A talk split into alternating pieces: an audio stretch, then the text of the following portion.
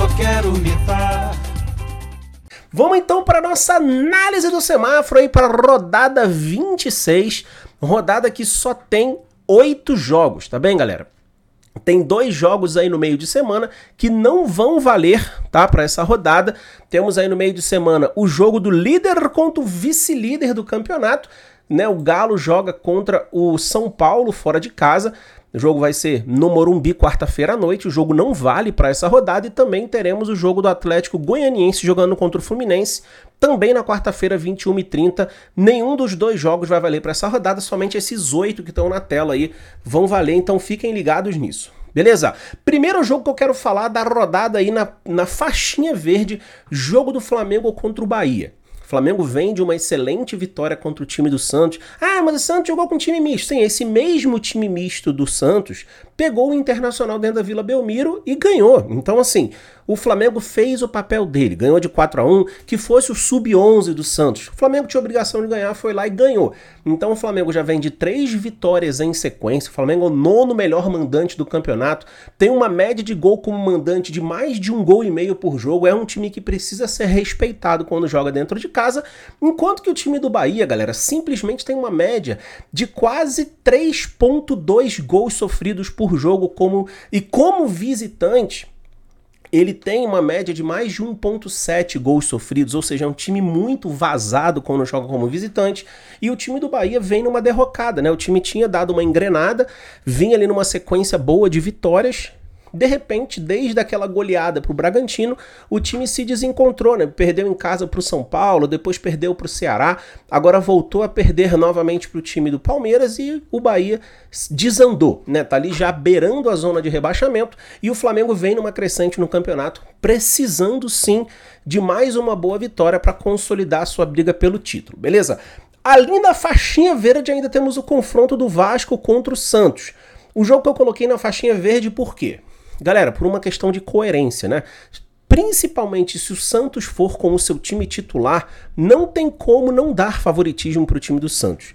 Tá? O time do Santos, é, além de estar tá um time muito bem encaixado, é um time que, por exemplo, na Libertadores tem é, sido um excelente visitante, um excelente visitante. É um time que tem uma média de um gol por jogo quando joga como visitante. A defesa do Vasco é uma defesa extremamente perdida, né? O time do Ricardo Sapinto parece que fica desencontrado na marcação.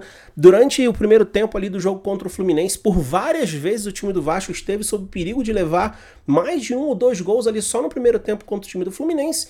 E o time parece que não se encontra. A gente sabe que o time do, do Santos tem um poderio ofensivo muito considerável. Se Marinho for para o jogo, isso torna o Santos ainda mais favorito.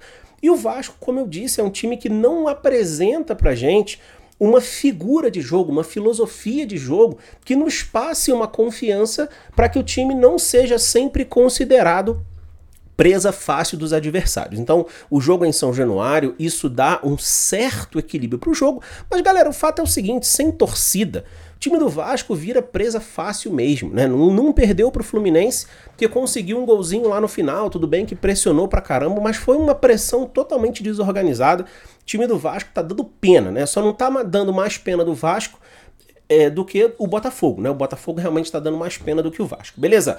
Vamos lá para a faixinha amarela. Temos ali o primeiro confronto do Corinthians contra o Goiás.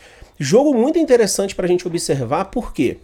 Eu falei, aí veio, vieram né, os haterzinhos né, nos comentários. Eu falei, cuidado com o excesso de apostas no time do São Paulo, porque quando o negócio é clássico, muda a figura clássico é clássico. Por melhor que esteja a fase de um time, o clássico emocionalmente equilibra muito as forças, tem um componente afetivo no jogo, emocional no jogo, que muda, né? E que muda. E a gente viu exatamente isso acontecendo, né? O Corinthians se impôs contra o São Paulo, mereceu a vitória contra o São Paulo, e vou dizer, o São Paulo perdeu de pouco pro Corinthians.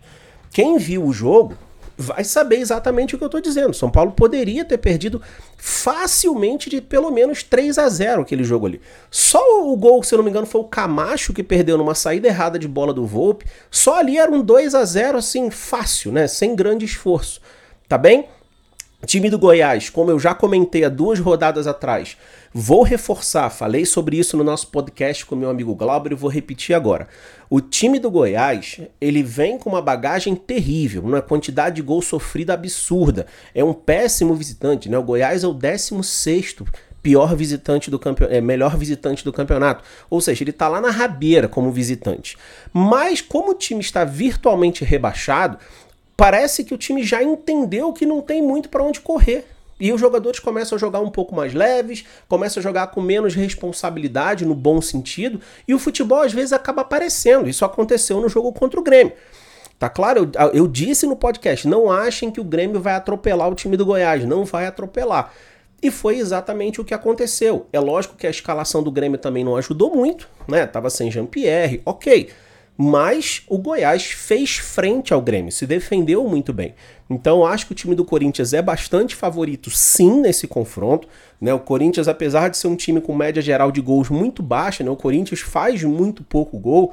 Imagino que jogando dentro da sua arena, com assim, com, com toda a atmosfera favorável, o Corinthians consiga uma boa vitória sobre o Goiás. Beleza? Ah, por que, que o jogo não ficou na faixinha verde? Porque o Goiás tem demonstrado evolução. Simplesmente por isso.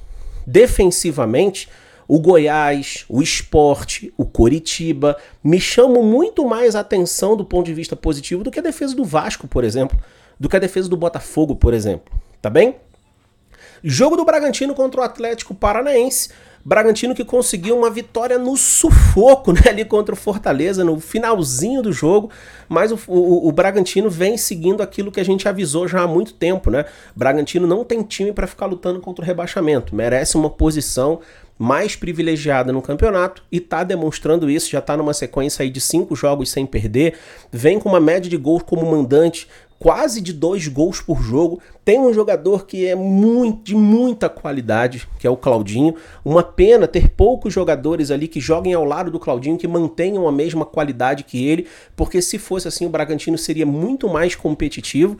E o time do Atlético Paranaense que perdeu a pegada, né? O Atlético Paranaense nesse sentido está muito parecido com o Bahia, né? O time do Bahia vinha numa sequência muito boa de vitórias, de repente o time saiu do trilho, né? Começou a jogar mal, começou a perder os seus jogos, perdeu a confiança, desandou defensivamente, pronto, né? Deu uma desmoronada.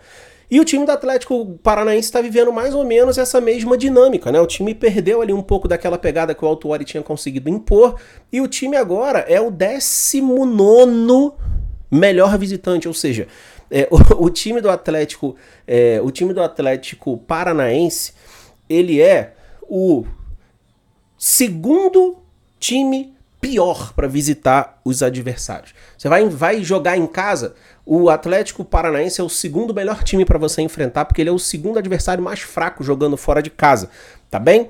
Então, prestem atenção.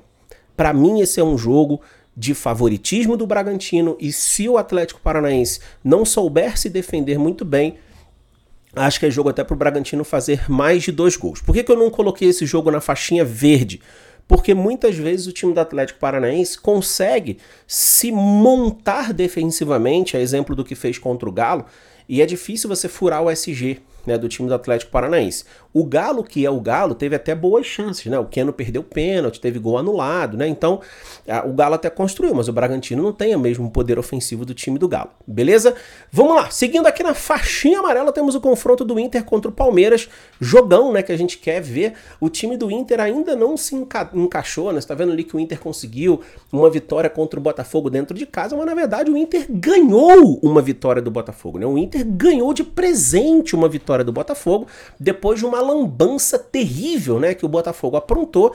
E eu coloquei até no meu Instagram, né, aquele gol que o Botafogo levou, aquilo que o Kevin fez, é, o lateral do Botafogo, é típico de time que tá assim na beira do rebaixamento. É a típica coisa, né, que de time que tá para ser rebaixado.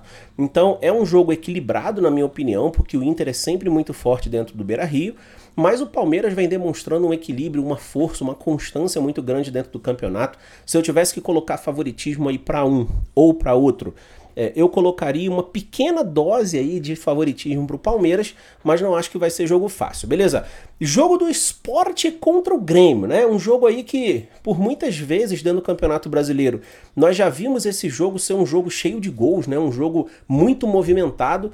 Não sei se voltará a ser assim pela proposta de jogo do time do, do Jair Ventura, né? O time do Jair Ventura é um time que joga muito fechadinho, tá, tá difícil de furar o bloqueio defensivo do esporte. E o Grêmio tem encontrado uma certa dificuldade com times com esse perfil, né? Inclusive foi assim agora contra o time do Goiás. Vamos ficar de olho, né, de quem o Renato Gaúcho vai mandar a campo. A depender do time do Grêmio que for a campo, a gente vai aí saber se existe uma dose maior ou menor de favoritismo para o time do Grêmio, beleza? Lá em cima temos o confronto do Coxa contra o Botafogo. Meu Deus! Esse jogo tá cara de jogo ruim, né, cara? Se bem que o jogo do Coxa contra o Sport no final de semana foi um jogo de má qualidade técnica, foi um jogo animadinho, né? Até que não deu tanto sono assim. O Coxa, galera, é um péssimo mandante, só não é pior mandante do que o Vasco tá bom? É, não tem conseguido construir as suas vitórias dentro de casa, mas do outro lado, cara, tem um Botafogo que tá assim sofrido, né? Sofrido demais, com dificuldade de fazer gol, não tem organização ofensiva quase nenhuma, tenta se defender a todo custo ali para não tomar gol, mas também tem uma defesa frágil pra caramba. É um jogo estranho, tá? É um jogo estranho em que eu coloco sim o meu favoritismo em cima do time do Coxa, porém, pro Botafogo é uma tremenda de uma oportunidade de ter um jogo de seis pontos aí na sua tabela, beleza? Jogo do Fortaleza contra o Ceará, jogo bacana, galera. Temos um clássico cearense aí na rodada. Muito difícil a gente garantir algum prognóstico para esse jogo, né? Porque é clássico, é difícil a gente definir ali ganha um, ganha outro. Eu acho que o momento do Ceará é um momento melhor, apesar da derrota de virada dentro de casa, né, pro Atlético Goianiense é, na última rodada mas eu ainda continuo colocando assim um leve favoritismo para o time do Ceará, porque acredito que viva um melhor momento, mas galera, é um, é um favoritismo muito leve. Só lembrando o seguinte, né, o mercado fecha aí no sábado às 18 horas, né? O jogo que abre a rodada é justamente Esporte e Grêmio lá na Ilha do Retiro. Beleza?